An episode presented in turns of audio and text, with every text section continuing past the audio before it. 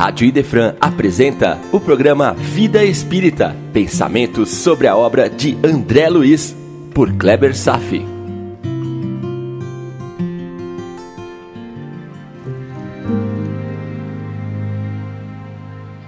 Olá, amigos, tudo bem? Nesse capítulo, acompanhamos um princípio de desordem mental dos habitantes de nosso lar deflagrado pelos primeiros movimentos da Segunda Guerra Mundial e que necessitou a intervenção do governador a fim de restabelecer a ordem e o bom clima de todo o ambiente da colônia. E iniciam-se as lutas, os conflitos e os dramas que bem conhecemos de nossa história, já muito bem documentada os campos de forças mentais já apresentavam sinais de deterioração. Os apelos do bem já não atingiam mais as mentes daqueles que dirigiam as nações. A maldade emergiu para a superfície. As hordas mais hostis, localizadas na região das sombras mais profundas da terra, agora estavam livres para agirem sobre os encarnados pois havia permissão concedida, desde o instante em que os valores humanos da fraternidade foram afastados, tudo em troca dos mesquinhos interesses pelo poder, para a dominação do homem pelo homem. A psicosfera na crosta terrestre convertia-se em antro lamacento sob a égide do mal ainda muito presente no estágio evolutivo humano. Não vamos longe, porque atualmente passamos por uma situação semelhante. Só que ao invés do conflito armado, as emanações mentais dos homens materializaram um vírus devastador que encampou todo o planeta. Será que dessa vez aprenderemos nossas lições? Aqui vou fazer uma conexão de algumas perguntas de Kardec no Livro dos Espíritos que não seguiram essa ordem, mas que podem perfeitamente serem agrupadas para dar um sentido ao que estou dizendo, além de observar alguns aspectos das leis naturais criadas por Deus, que nos foram ensinadas pela espiritualidade. Vamos lá? Questão 459. Kardec pergunta: Influem os espíritos em nossos pensamentos e em nossos atos? Resposta dos espíritos: Muito mais do que imaginais. Influem a tal ponto que, de ordinário, são eles que vos dirigem. Amigos, essa é uma das perguntas mais icônicas do livro, deixando claro que a conexão mental entre os dois mundos se estabelece permanentemente. Assim, nas guerras há, sim, toda uma influência de uma espiritualidade inferior sobre os dirigentes das nações. A questão é permitir ou não o acesso dessas influências, mas sem jamais esquecer que toda decisão final sempre recairá sobre nós encarnados, a partir de uma postura passiva em aceitar ou do esforço ativo da vontade em recusar. Eis aí o livre-arbítrio como lei natural fundamental. Questão 525. Kardec pergunta: Exercem os espíritos alguma influência nos acontecimentos da vida? Resposta: Certamente, pois que te aconselham. Fecha aspas. Eis a confirmação do que acabei de dizer. Nossa mente está repleta de conselhos, sejam formulados por nós, sejam pelos espíritos. Temos uma decisão pessoal a tomar que diz respeito à polarização de nossas tendências. Se queremos nos fixar em padrão inferior ou superior de pensamentos. Para atrair e nos conectar a espíritos de natureza equivalente. Uma vida baseada em conceitos materialistas e, por consequência, egoísta, em oposição a concepções espirituais elevadas, ainda se constitui um conflito proeminente entre nós. E só para lembrar, o egoísmo é a maior chaga da humanidade. Estamos em desvantagem. Tempo chegará que a humanidade vai estabelecer vínculo com o Supremo Criador de forma permanente e assim a compreensão de suas leis e não haverá mais dúvidas de como polarizar nosso pensamento. Ainda estamos distantes dessa era feliz. De fato, estamos mais próximos da largada do que da chegada. Por isso, ainda habitamos um planeta de provas e expiações. Questão 543. Kardec pergunta: Podem alguns espíritos influenciar o general na concepção de seus planos de campanha? Interessante, né? Resposta: abre aspas. Sem dúvida alguma.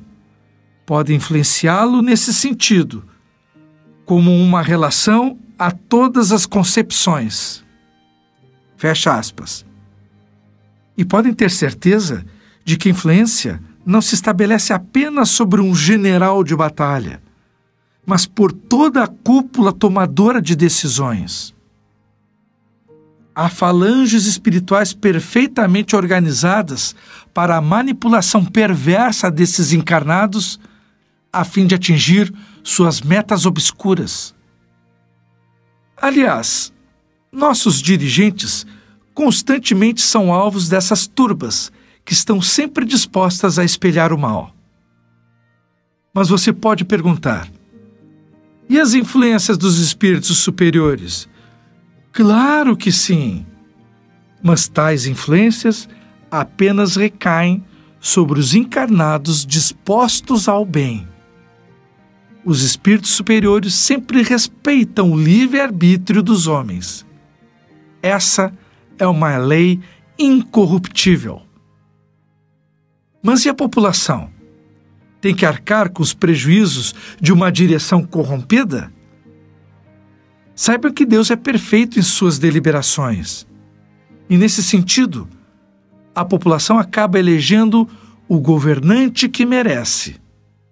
Essa é uma maneira de aprendermos sobre a vida e nos elevarmos com as experiências negativas. Vamos em frente. Questão 728. Kardec pergunta: É lei da natureza a destruição? Resposta: Abre aspas. Preciso é que tudo se destrua para renascer e se regenerar. Porque o que você chama de destruição não passa de uma transformação que tem por fim a renovação e melhoria dos seres vivos. Fecha aspas. Observar o desfecho da pergunta se refere a uma visão obtusa e equivocada que os encarnados têm sobre a vida, fazendo a leitura errada dos fatos, achando que a natureza de uma situação seja uma, mas na verdade há outro motivo para aquela tal situação acontecer. Vejamos mais. Questão 737. Kardec pergunta: Com que fim fere Deus? Fere de ferir. Com que fim fere Deus a humanidade por meio de flagelos destruidores? Resposta: abre aspas. Para fazê-la progredir mais depressa. Já não dissemos ser a destruição uma necessidade para a regeneração moral dos espíritos, que em cada nova existência sobe um degrau na escala de aperfeiçoamento? É preciso que se veja o objetivo para que os resultados possam ser apreciados. E continua os espíritos para Kardec. você está apreciando somente do seu ponto de vista pessoal. Daí vem que os qualifica de flagelos, por efeito do prejuízo que lhe causa. Viram? Ainda temos pontos de vista muito obtusos da vida, que na aparência até parecem verdades. E a resposta dos espíritos ainda prossegue. Abre aspas. Essas superversões, esses flagelos, porém, são frequentemente necessários para que mais rapidamente se dê o advento de uma melhor ordem das coisas e para que se realize em alguns anos o que teria exigido muitos séculos. Fecha aspas. Essa é a resposta. Primeiro, para seguir aquele aforismo: depois da tempestade, a bonança. Tudo fica melhor depois de uma boa faxina. Em segundo lugar, o ganho de tempo precioso. A humanidade ganha muito tempo quando submetida a flagelos, catástrofes, guerras. Infelizmente, essas considerações ainda não pertencem ao nosso nível de consciência imediatista e que, no entanto, existem e são leis da natureza que afetam as civilizações.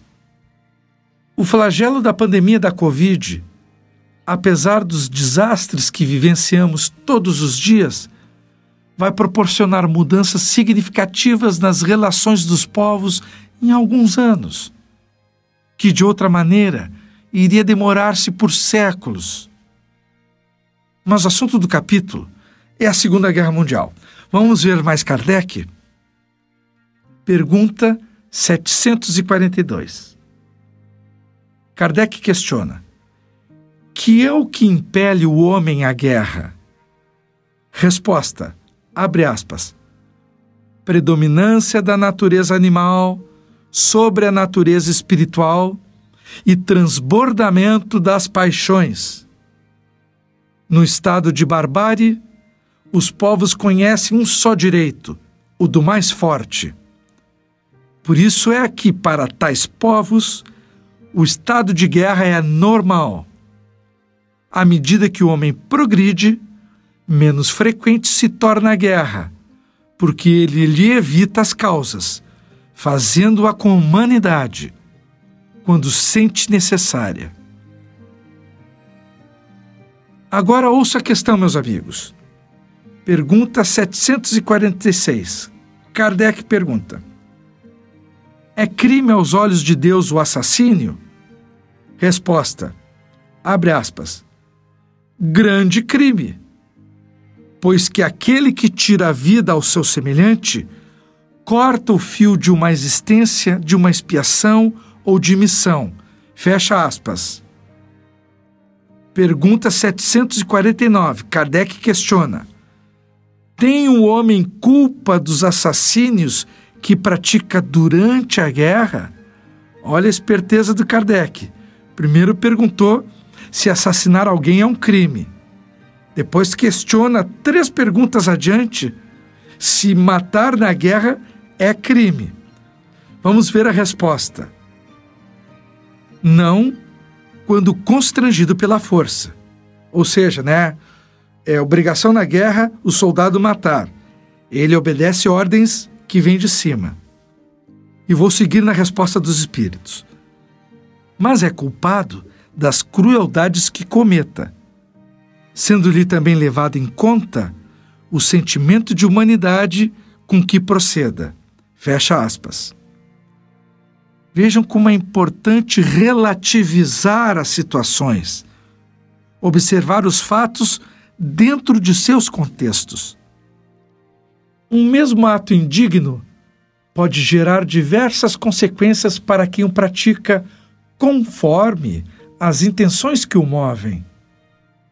E somente Deus reconhece a medida exata da força das ações. A justiça de Deus abrange o infinito inconcebível. Pois é, amigos, nosso lar está se preparando para absorver a guerra e seu primeiro papel é assegurar uma confiança nos desígnios de Deus e, assim, acalmar os naturais abalos mentais dos cidadãos. Isso para que seus pensamentos não perturbem a atmosfera de paz reinante. Essa foi a primeira ação do governador, estão lembrados? Nosso lar também se prepara, assim como incontáveis outras cidades espirituais próximas da crosta, para os impactos dessa guerra que ceifará milhões de vidas uma guerra permitida por Deus, obedecendo à lei natural de destruição, para que dessa forma sofrida toda a humanidade acelere a sua evolução, ganhando tempo precioso na sua caminhada evolutiva.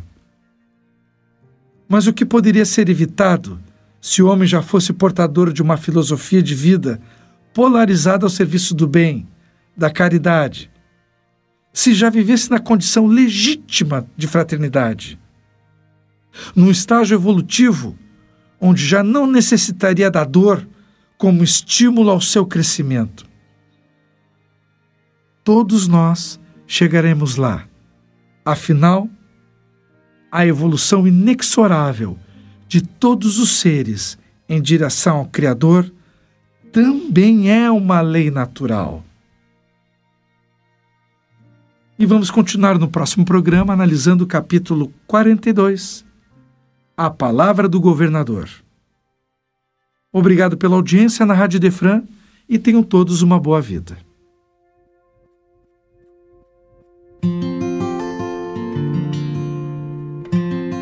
A Rádio Idefran apresentou o programa Vida Espírita por Kleber Safi. Todas as terças e quintas, às nove da manhã. Programa Vida Espírita